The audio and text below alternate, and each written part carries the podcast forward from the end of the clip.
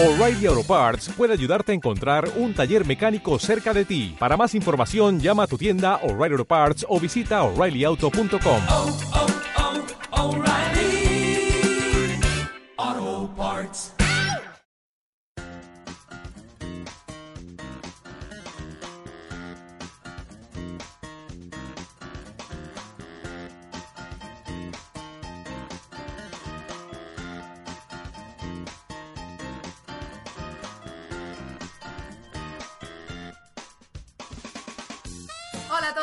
bienvenidos a este primer podcast del EM, el primer podcast de toda la historia del EM. Por fin nos hemos animado a algo que a mí me gusta tanto que es la radio. No es radio en directo porque de momento no tenemos una antena aquí encima de nuestra casa en Madrid.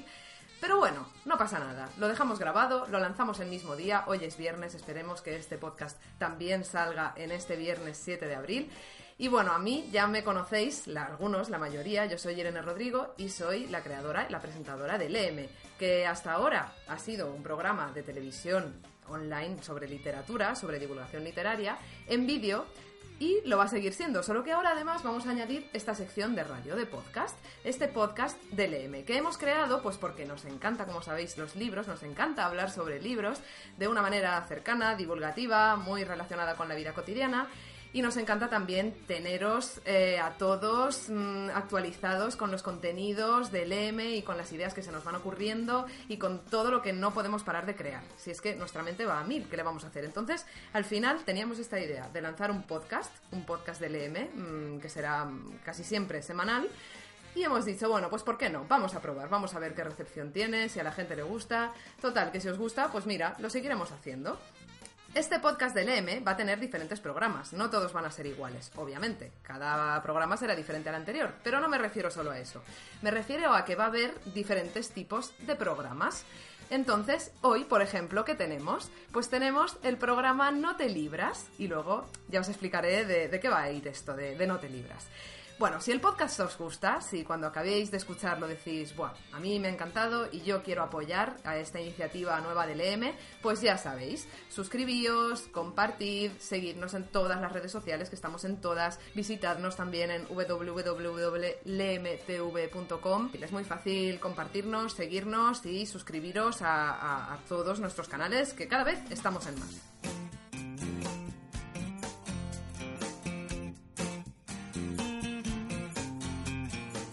Bueno, yo os he dicho que os iba a contar de qué iba este programa, este tipo de programa, de todos los tipos de programa que habrá en el podcast del EM. Tampoco es que vaya a haber muchos, ¿eh? No os penséis que vamos a hacer cinco o seis tipos de programa. De momento tenemos pensados tres, pero os los vamos a ir contando conforme vayan saliendo. Y hoy os voy a contar de qué va a ir el programa No te libras. Pues este No te libras es un juego de palabras de los que a nosotros nos encantan en LM y que son juegos de palabras malísimos, pero que a nosotros nos hacen mucha gracia. Y claro, decíamos, bueno, porque esto va a tener que ver con libros, claro, porque en LM hablamos de libros. Y vamos a traer a gente a estos programas, a estos No te libras, porque queremos entrevistar a todas esas personas que tienen que ver con el mundo del libro, con el mundo de la literatura. Entonces, ¿cómo podemos eh, dar a entender tanto al entrevistado como a la gente que luego lo va a escuchar, como tú que nos estás escuchando, que la persona que venga aquí al programa a dejarse entrevistar, pues no se va a ir sin que nosotros le saquemos toda la información que queremos sacarle? Bueno, pues dijimos, de libro, libras, no te libras. Y esa es la historia de este juego de palabras que espero que no te haga reírte demasiado de nosotros, por favor.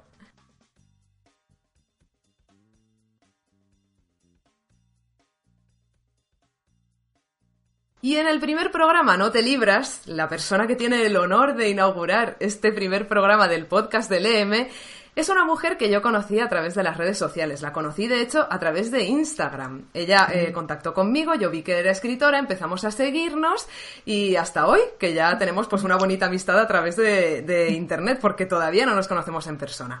Bueno, ella es escritora, es psicóloga, vive en Londres, que no lo he dicho, y claro, por eso de, momento no nos conocemos y solo nos comunicamos a través de Skype, a través de redes.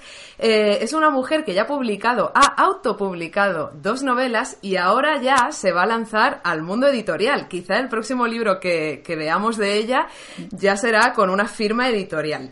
Ella se llama María Fornet. Hola María. Hola Irene, encantada de estar aquí. Encantada yo y bueno, encantado seguro que todos los escuchantes, los oyentes de este podcast del EM que inauguramos contigo. Muchísimas gracias por haber aceptado a ser el conejillo de Indias, porque eres un conejillo de Indias, que lo sepas.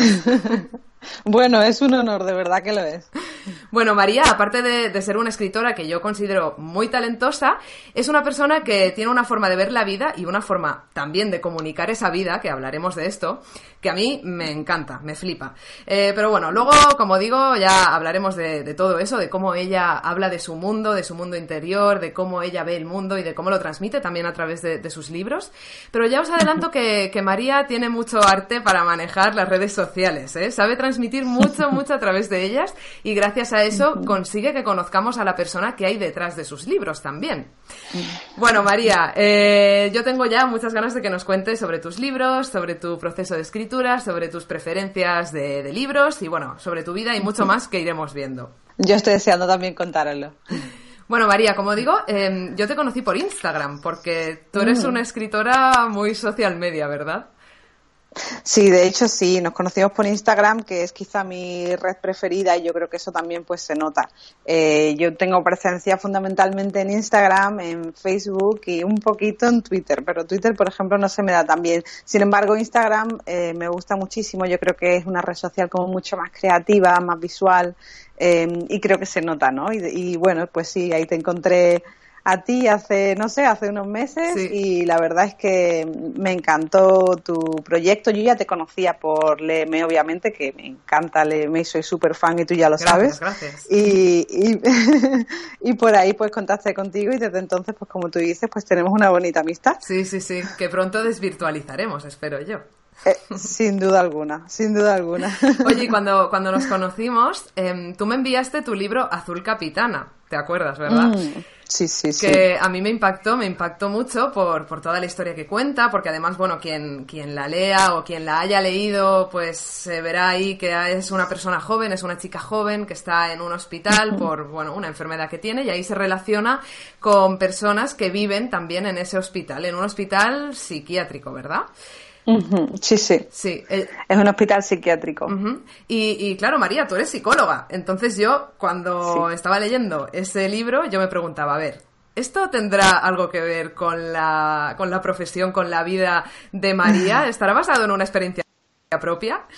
Pues no, lo cierto es que no, Irene. A ver, mm, bueno, el mundo de la salud mental es cierto que es mi mundo. ¿Vale? Pero eh, no está basado en ninguna experiencia propia. Yo siempre digo que las personas de las que hablo obviamente no son personas reales. Es más, cuando un escritor, eh, o por lo menos así lo veo yo, cuando un escritor escribe un libro, normalmente todos los personajes son uno mismo, mucho uh -huh. más que personas de fuera. Eh, son partes tuyas propias. Entonces, uh -huh. pues yo siempre digo que Azul Capitana realmente no es una historia real. Eh, podría serlo, uh -huh. pero para mí lo más importante de hecho era contar una historia de personas que tienen problemas de salud mental, eh, despojándolas de todo lo clínico, porque me parecía muy importante que nos diésemos cuenta de que las personas que están dentro de un centro eh, son exactamente iguales que las personas que están fuera y esto puede resultar muy obvio, pero hay gente que aún se olvida de eso.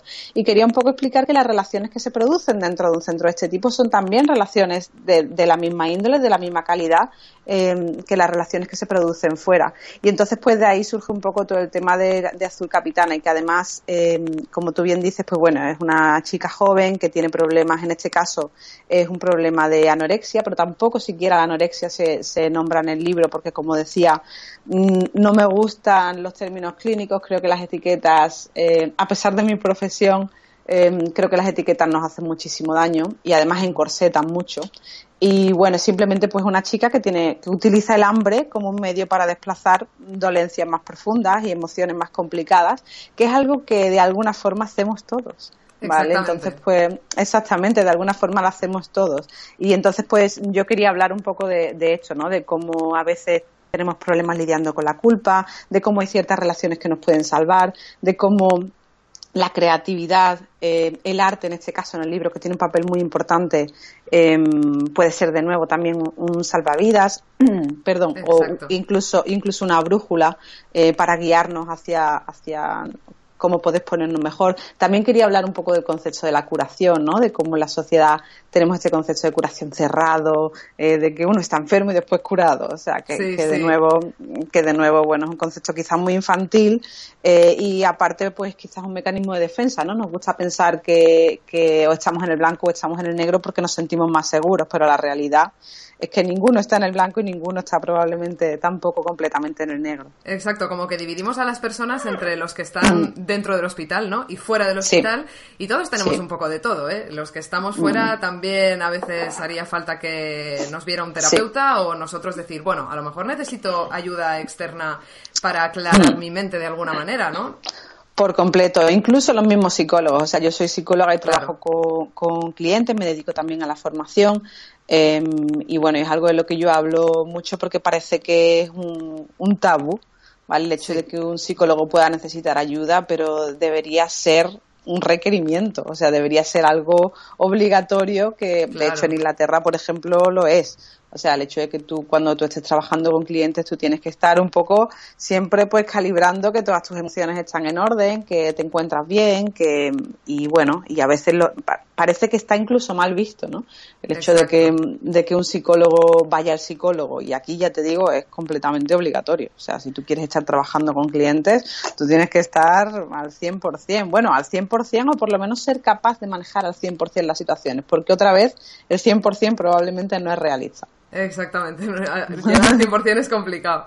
Pero, Sí. pero bueno, María, ahora que hablabas de Inglaterra, que llevas allí, creo que son ya cinco años, ¿verdad? Mm. Llevo ya cinco años aquí en Inglaterra, vivo en, en Londres, llevo cinco años viviendo aquí. em, vivo en el barrio de Greenwich, del cual hablo muchísimo en, en mis redes sociales. Sí, Los que sí, me sí. sigan lo sabrán porque, bueno, casi que hago publicidad de Sí, Greenwich. sí, sí, ¿eh? deberías pagarte comisión o algo así. ¿eh? Yo, como sabes, te sigo en las redes y, y veo todo lo que Sí. haces.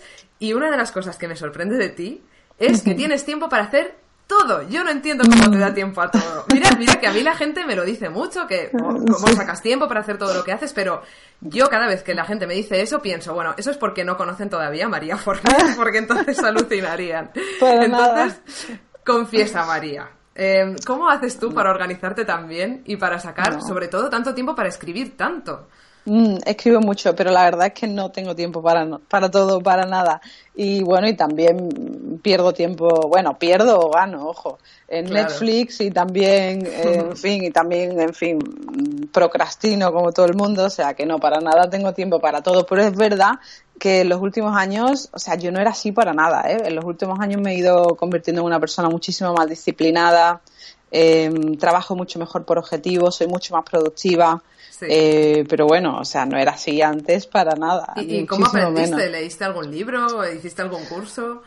Pues em, yo leo muchísimo, como ya sabes, y además me gusta muchísimo leer sobre desarrollo personal, también leo sobre productividad y demás, pero fundamentalmente em, yo creo que he ido aprendiendo, o sea, la motivación creo que es el factor.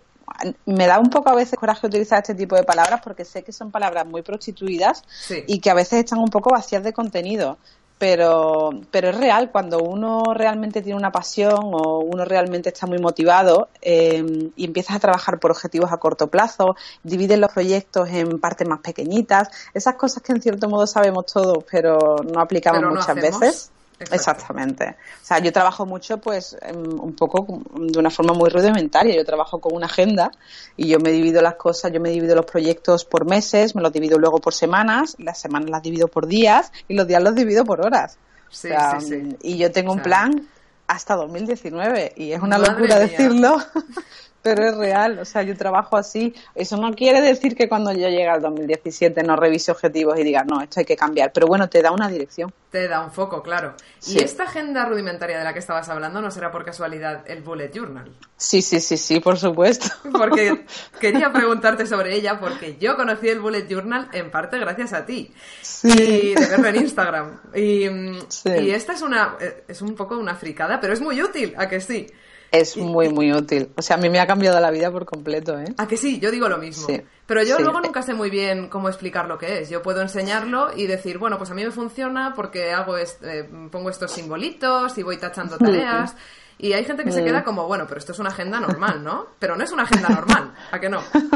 No, no es una agenda normal, porque es una agenda que, una agenda que realmente creas tú, basada en tus, en tus metas y en cómo tú organizas tu tiempo. Y bueno, y las agendas tradicionales, ¿no? Te, pues te traen a lo mejor eh, los días organizados todos iguales, te vienen, no sé, te viene em, pues ya hechos, digamos. Sí. Y en una bullet journal tú te vas realmente haciendo cada semana, tú te vas haciendo cada mes, la adaptas a tu ritmo de vida. En mi caso, por ejemplo, yo estoy en la oficina de lunes a miércoles, lo que quiere decir que esos tres días necesito que sean más pequeños dentro de la bullet Claro. journal porque realmente mis proyectos más creativos, mi proyecto más personal, los desarrollo en el resto de la semana, con lo cual en el resto de la semana necesito más espacio. Luego yo, por ejemplo, tengo la agenda dividida, el cuaderno dividido en tres partes, ¿no? La primera que es lo que hago cada semana, lo que hago cada mes, de manera global. Luego tengo otra parte que es entera de calendarios y esos calendarios están divididos un poco en mis proyectos personales, en mi trabajo de la oficina, que es algo muy diferente. Eh, es decir, yo divido las cosas un poco eh, y las trabajo por partes. Porque Exactamente. siento, porque siento que cuando a lo mejor eres freelance o a lo mejor trabajas para diferentes proyectos, eh, a veces es un poco locura realmente organizarte y hacerlo todo. Muy fácil ir dejando cosas detrás. Sí, sí, sí, sí. Y es verdad que a mí el bullet journal me sirve para verlo todo a la primera, en un Sí, golpe de vistazo. sí, Sé lo que sí, tengo que hacer en la semana, en el día, Sí. En la hora Sí. como tú no, ¿eh? Hasta ahí ya todavía no he llegado, pero llegaré. Yo creo que eso ya no es necesario. Y yo tengo que decir que eso no lo hago tampoco todos los días. O sea, yo normalmente lo que sí trabajo mucho son con objetivos semanales Sí. eh, y luego de nuevo objetivos mensuales, objetivos anuales, tal. Eh, pero luego, pues a lo mejor hay días que sí necesito que, que trabajar por horas. Eh, y en plan, pues a lo mejor es algo que hacemos mucho en, en mi trabajo, en mi oficina también, ¿no? Pues tú te bloqueas tantas horas y en esas horas nadie te puede molestar porque en esas horas estás creando algo. Claro. Eh, y trabajo de la misma forma cuando estoy en casa un poco. Claro, claro. Pues si a alguien le interesa el tema del bullet journal, yo Mm. les recomiendo que, que entren en Pinterest, porque ahí hay gente Sí. que crea, pero verdaderas obras de arte, ¿eh? Totalmente, o sea, Es totalmente. Esas, esas otras. Yo con Pinterest tengo también una relación, o sea, ahí también soy capaz de perder barra ganar muchas horas de, de mi Sí, vida. buscando inspiración, Sí, sí. ¿no? Uf, me encanta Pinterest totalmente. Bueno, María, pues ahora no nos vamos a ir con, con Pinterest, sino que nos vamos a ir a Instagram. Te quiero hacer el que vamos a llamar, aquí en No Te Libras, el cuestionario Instagram.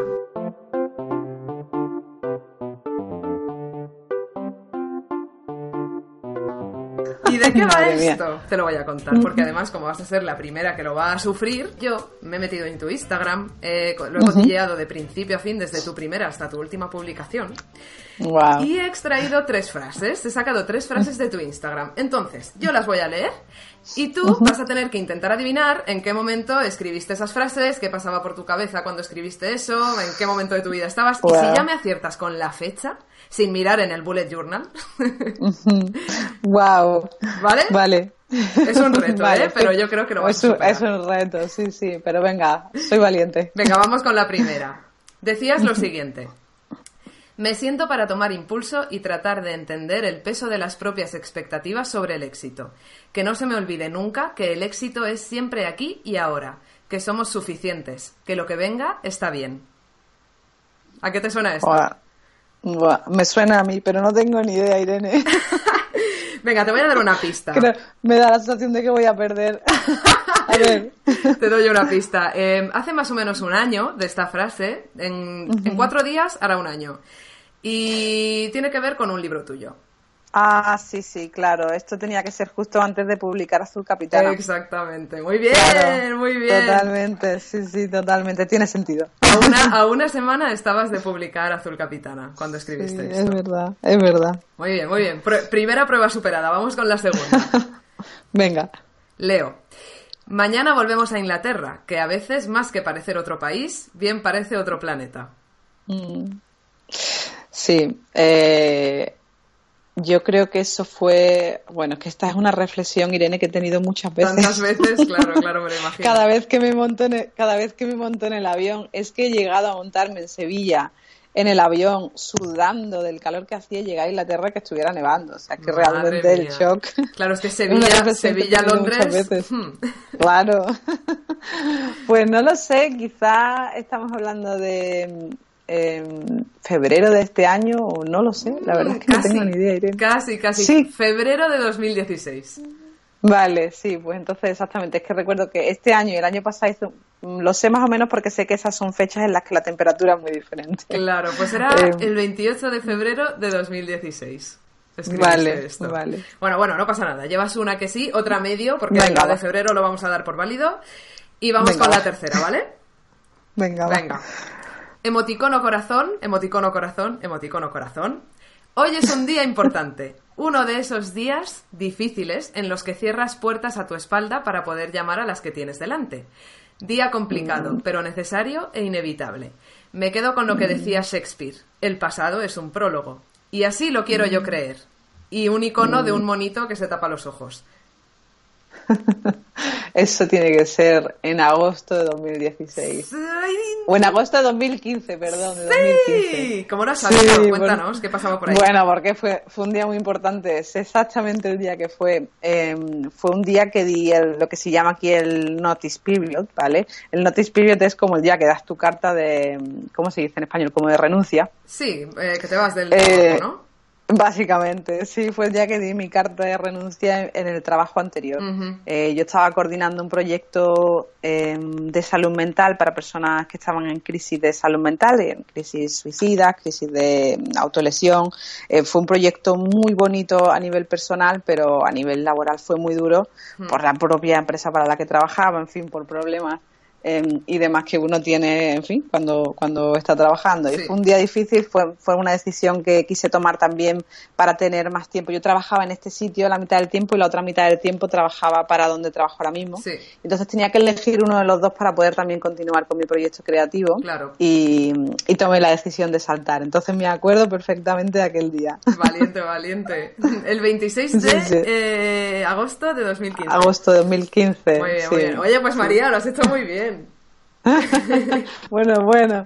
Me has tenido que ayudar un poquito, pero bueno, Bueno, no pasa pero, nada. pero venga, yo creo que, Jolín, además no sabías que esto iba a pasar. Entonces, no, yo qué sé, No. los siguientes invitados ya, como esto lo van a saber, van a poder leerse Es todo su. Instagram. Sí, sí, se van a preparar, se van a preparar seguro. Yo tenía un hermano que se estudiaba las, las tarjetitas del trivial cuando íbamos a jugar, así que va a ser parecido. Eh, Sí, va a ser parecido. Así que, bueno, muy bien, María. Aplauso, aplauso. Perfecto.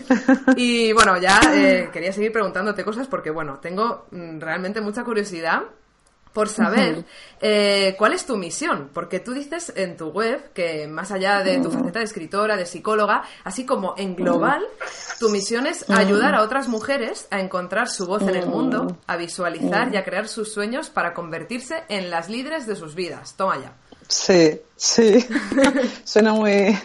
Sí, la verdad es que sí, así me gusta a mí verlo. O sea, yo considero que eh, tanto la literatura como la psicología para mí son lo mismo. O sea, son, son diferentes enfoques Sí. eh, para llegar a la misma meta para mí. Realmente cuando yo escribo pienso, pienso en mis lectores y pienso en mis lectoras, que normalmente la verdad es que son mujeres, y me gusta pensar que les ayuda a encontrar su propia voz. O sea, yo considero que, que el, que el, que el proceso de, de leer o el de escribir, eh, ambos te ayudan precisamente a eso, a encontrar tu propia voz, a encontrar tus emociones en, en otro, eh, a articular lo que uno siente, a verbalizarlo, a darle forma. Y yo creo que eso lo hace la literatura de la misma forma que lo hace la psicología. Es decir, cuando yo escribo sigo siendo psicóloga y cuando yo estoy con clientes sigo siendo escritora o comunicadora. Em, con lo cual, para mí todo es lo mismo, aunque haya personas que muchas veces me pregunten, oye, tal, es, es como muy diferente, para mí no, para mí todo es lo mismo. Y sí es cierto que para mí esa es mi misión, es decir, y yo también, pues, en mi trabajo, en mi oficina, yo soy directora de formación en un centro eh, y yo trabajo con mujeres, eh, trabajo con grupos de mujeres y también trabajo con mujeres uno a uno. Y a mí me gusta decir que, bueno, que, que eso es lo que hago. O sea, lo, lo que hago igual es un poco más complejo que eso, pero a mí me gusta decir que lo que hago es ayudar a otras mujeres a encontrar su voz. Porque para mí ese es el proceso un poco de empoderamiento, ¿no? Eh, ayudarlas a ayudarse a, a sí mismas. Exacto, a que luego ellas puedan ser independientes y, y ya Sí. digamos que con sus propios recursos puedan avanzar en todo, a nivel personal, a nivel profesional. Exactamente, y, y- y que se conviertan, pues eso, ¿no? En líderes de sus vidas, o sea, que, que no tengan que estar siempre dependiendo de, de ese otro, ¿no? Claro, claro, claro. Eh, o de esa otra, es decir, que siempre pues tengan esa forma de, o sea, que, que- que adquieran las habilidades un poco eh, para liderar sus vidas, que yo creo que es algo muy importante, Sí, sí, sí, que es un camino de toda la vida, yo creo. sin duda. O sea, es un camino que no tiene fecha eh, de cierre, digamos, es algo que, que aprendemos desde que nacemos y, y sí, sin duda, o sea, no, eso nunca para. Y el libro, el, el- el último que has escrito, que se, que se titula Las mujeres de la familia Medina, ¿tiene algo que ver con esta misión tuya? Por lo de que, claro, incluye a mujeres, eh, no sé, no sé si tendrá algo que ver. Tiene mucho que ver, sin duda alguna. El- la última novela de la que todavía no puedo contar mucho porque la tenemos ahora mismo parada, eh, o sea, la- ya la he escrito, ¿no? Y, y bueno, y como tú decías al principio, pues esta novela no la voy a autopublicar, sino que vamos a ir un poco por la vía tradicional y de momento pues ahora mismo está parada, acabo de terminarla. Y la idea es pues eh, es una novela que habla pues un poco de, del proceso del duelo y es una, una novela que habla de una familia de mujeres, ¿vale? O, o de las mujeres de una familia, Sí. ¿vale? Y todas las protagonistas son femeninas y un poco lo que yo quería era dar voz a las diferentes voces femeninas, ¿no? En este caso, a las voces femeninas de Andalucía, de mujeres de Andalucía, que son las mujeres con las que yo me he criado y, y que, bueno, que tiene su particularidad también.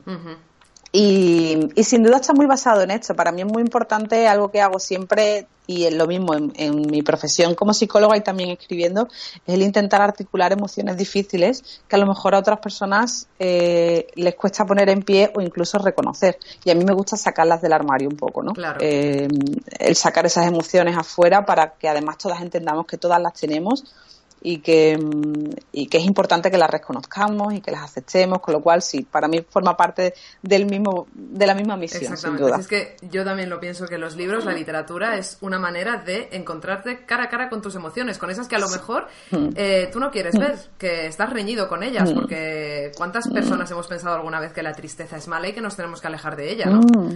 Mm, totalmente, totalmente de acuerdo. Y además que no hay, no, no puede uno crecer, no puede uno progresar si no acepta las emociones. O sea, muchas veces eh, se hablan de, de perdonar, de tal, y yo siempre pienso que hay muchas cosas que no vas a poder perdonar en la vida, que hay muchas cosas que no te van a gustar en la vida, pero siempre puedes aceptarlas. Claro. Eh, y yo creo que se trata de eso. Y creo que la literatura ayuda mucho, precisamente como tú dices, a encararte con ciertas emociones, eh, con ciertos sentimientos que son muy incómodos y a, sentarte con esa incomodidad. Y a decir, vale, pues aunque sea incómodo, eh, no es insoportable. Exactamente. Puedo, puedo vivir con ello. Al menos Es darle la mano y ver qué pasa, ¿no? Exactamente, totalmente de acuerdo. Bueno, María, pues antes de continuar, te quiero contar una cosa y también se la quiero contar a todos los oyentes de este podcast del EM, que son todos nuevos, porque es el primer podcast. Y es eh, que, bueno, como sabéis, tanto el EM como todos los proyectos que llevamos eh, al mismo tiempo y que tienen que ver con los libros son absolutamente autofinanciados. Entonces, al sacar este podcast, pensamos, bueno, pues a lo mejor a alguien le interesa patrocinar alguno de nuestros programas. Con lo cual, eh, estamos buscando patrocinadores desde este minuto para este maravilloso podcast que hoy, gracias a María Fornet, puede ser posible en su primera edición de No te libras. Eh, ¿En qué consiste este patrocinio? Bueno, pues tú nos dices, nos, nos envías un email a irene.lemtv.com y nos dices, oye, que yo quiero patrocinar uno de los programas. Nos cuentas de qué va tu proyecto, de qué va tu libro, nunca mejor dicho, de qué va tu empresa. Y nosotros hablamos de ti y te damos a conocer durante unos minutos en el programa que hayas elegido patrocinar. Eh, eh, no tienes que ser escritor, es decir, María está aquí, pero María no es la patrocinadora, María es la invitada. Ha venido a hablarnos de sus libros, pero tú aparte puedes hablarnos de- del proyecto que tú lleves entre manos. El coste de cada patrocinio son 20 eurillos de nada. Es decir, es lo que te gastas un día en una cena y en unas cervezas. Y vamos a hablar de ti en este podcast con, con un invitado o con quien haya en ese, en ese programa. Así que yo creo que nos puedes enviar ese correo a irene.lemtv.com y ver eh, cómo podemos patrocinar el siguiente programa o el siguiente o el siguiente. ¿A ti te parece bien, María, esto? A mí me parece genial porque además eh, tú ya sabes que apoyo muchísimo um, al EM porque entiendo que la cultura tiene que, tiene que seguir y la, y la difusión de la cultura tiene que seguir siendo eh, independiente, tiene que haber otras voces para que podamos pensar de forma independiente. Uno, si uno lee de forma independiente, puede aprender a pensar de forma independiente y eso es fundamental. Pues sí, pues con esto ya queda dicho todo. Eh, esperamos tu email ahora, mañana o cuando a ti te parezca que es el mejor momento para colaborar. Pero bueno, ahora vamos a seguir con María. Y ahora quería yo hablarte de tu blog, porque en tu blog escribes un poco de todo, en mariafornet.com. Em, ¿Tú crees que cualquier escritor, ya sea que se autopublica o que está eh, trabajando con una editorial, tendría que escribir un blog? Yo creo que es fundamental escribir un blog. Como tú bien dices, yo en mi blog lo utilizo para todo. O sea, realmente tu blog es tu marca personal, es la plataforma de tu marca personal.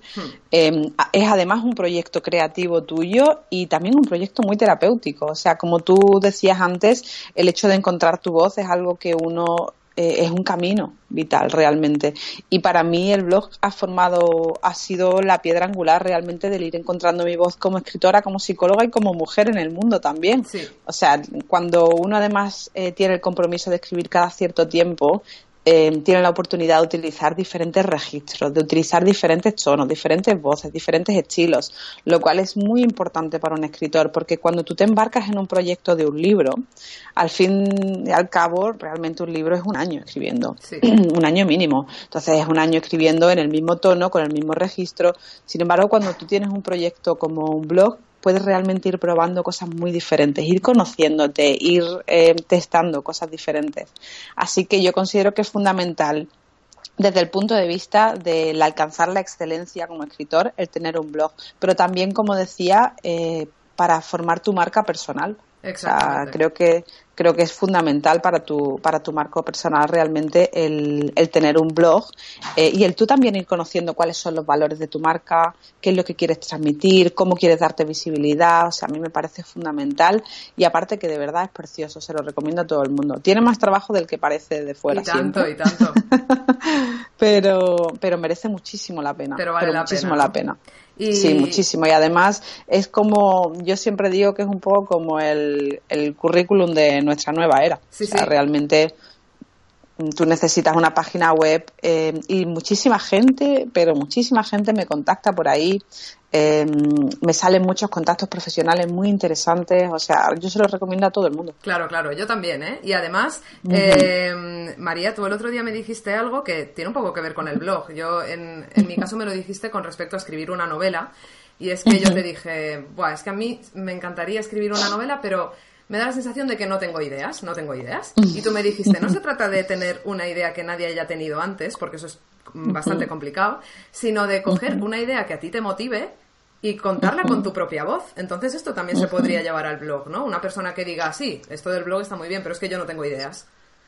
Claro, por completo, es exactamente lo mismo. O sea, muchas veces nos obsesionamos un poco con ser originales eh, y bueno, es ser muy diferentes y realmente somos diferentes sin poner ningún esfuerzo. Esa es la realidad, somos diferentes porque somos únicos, con lo cual no te hace falta realmente tener ninguna idea muy especial, o sea, simplemente escribe cada semana, algunas semanas no te va a gustar lo que escribas, también un poco eh, te enseña esa disciplina, ¿no? El hecho de que lo que decía, ¿no? Voltaire creo que era, que decía que lo perfecto es lo enemigo, es el, lo enemigo, es el enemigo de lo bueno. Sí. Es decir, muchas veces es que queremos que sea tan perfecto eh, que realmente el tener un blog y el tener un compromiso creativo te obliga precisamente a eso, a enfrentarte a que a veces las cosas no son perfectas, pero aún así sigues trabajando y sigues creciendo.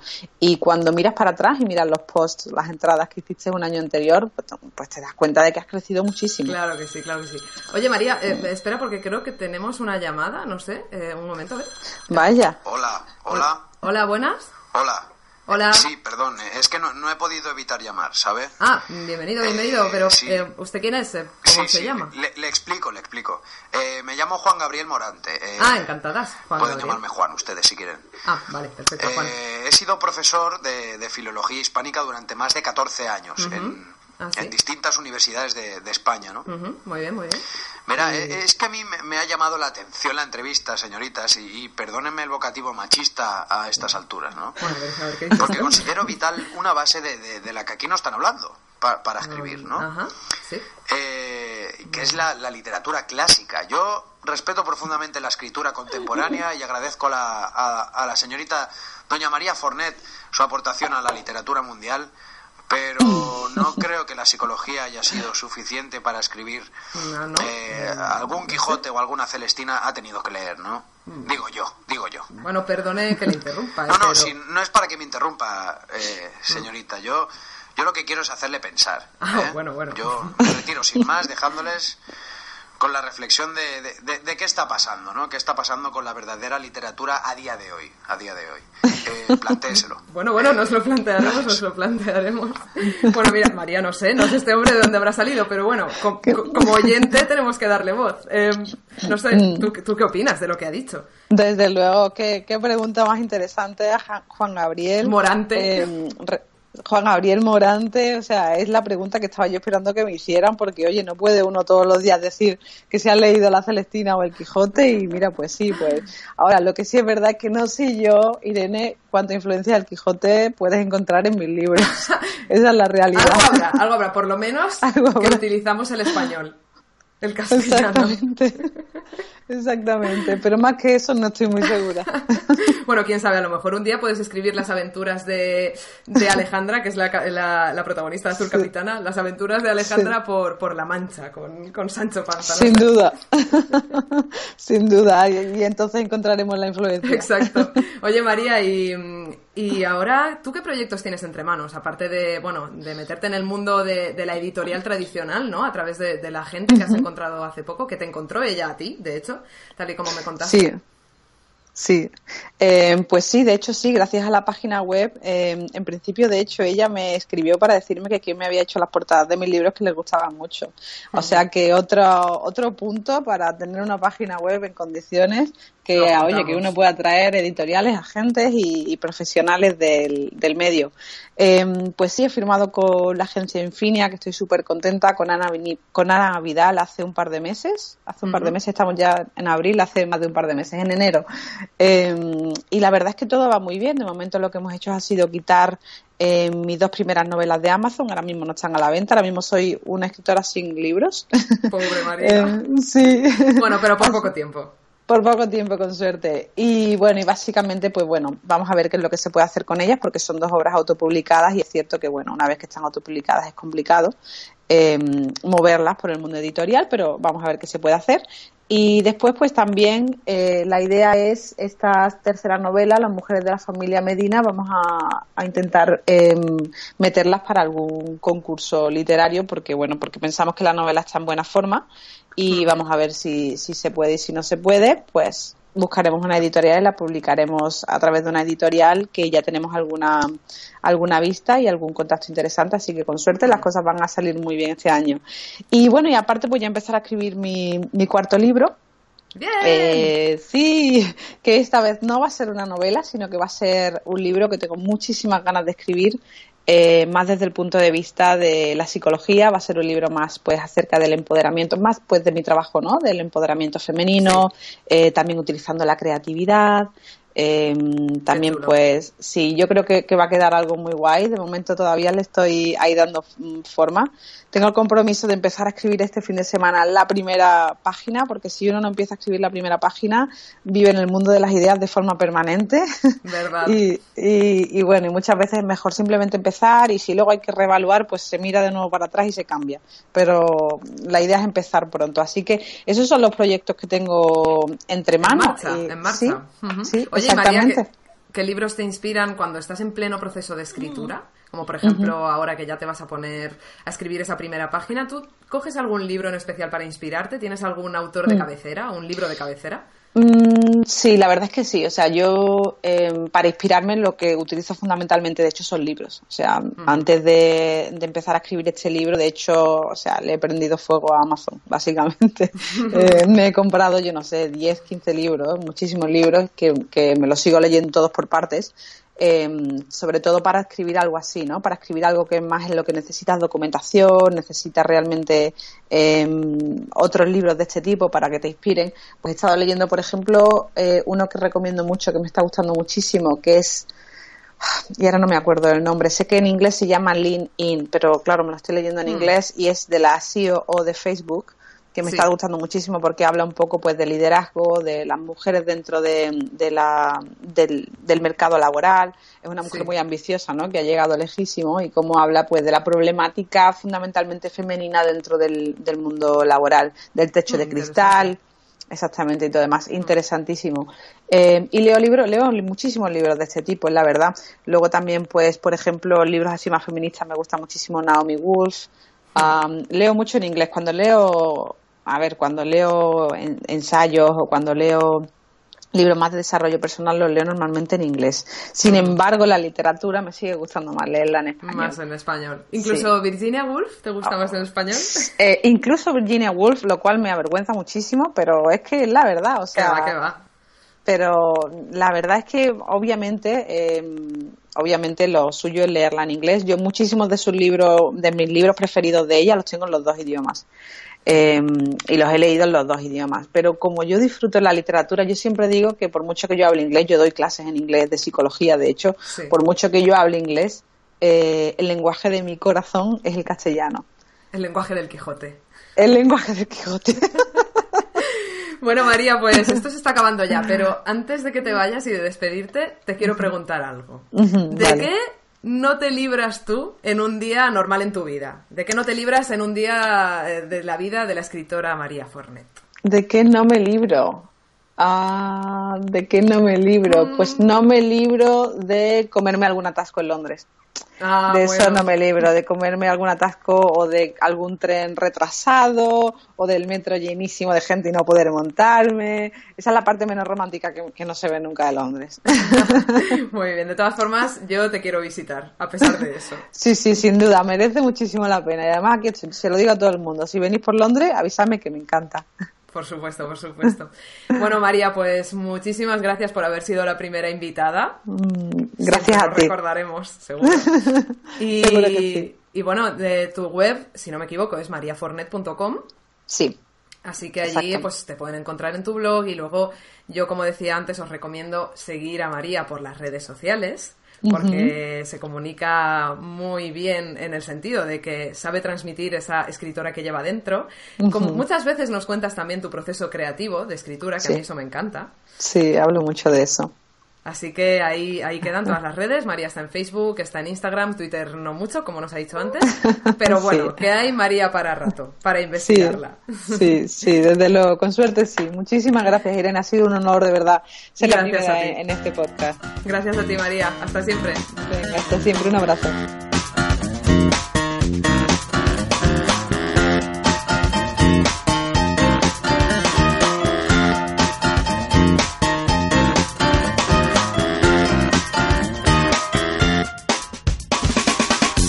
Y gracias a todos vosotros por acompañarnos en este primer podcast del EM, en este primer No te libras. Ya sabéis que podéis encontrarnos en iVoox, en iTunes y también en nuestra web, en www.lemtv.com. Allí vais a ir encontrando todos los podcasts que hagamos a partir de este momento. Y ya sabéis que en nuestra web pues también tenéis todo el contenido que hemos hecho anteriormente y todo el contenido que vamos a ir haciendo en un formato que no sea el formato podcast.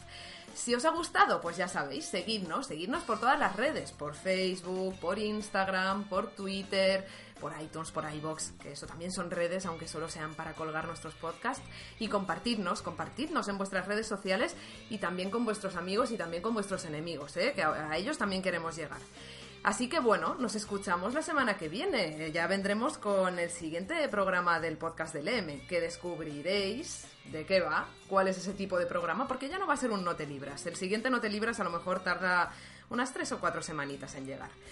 Muchísimas gracias por estar ahí, nos vemos muy pronto y que disfrutéis de todos los libros leídos y por leer.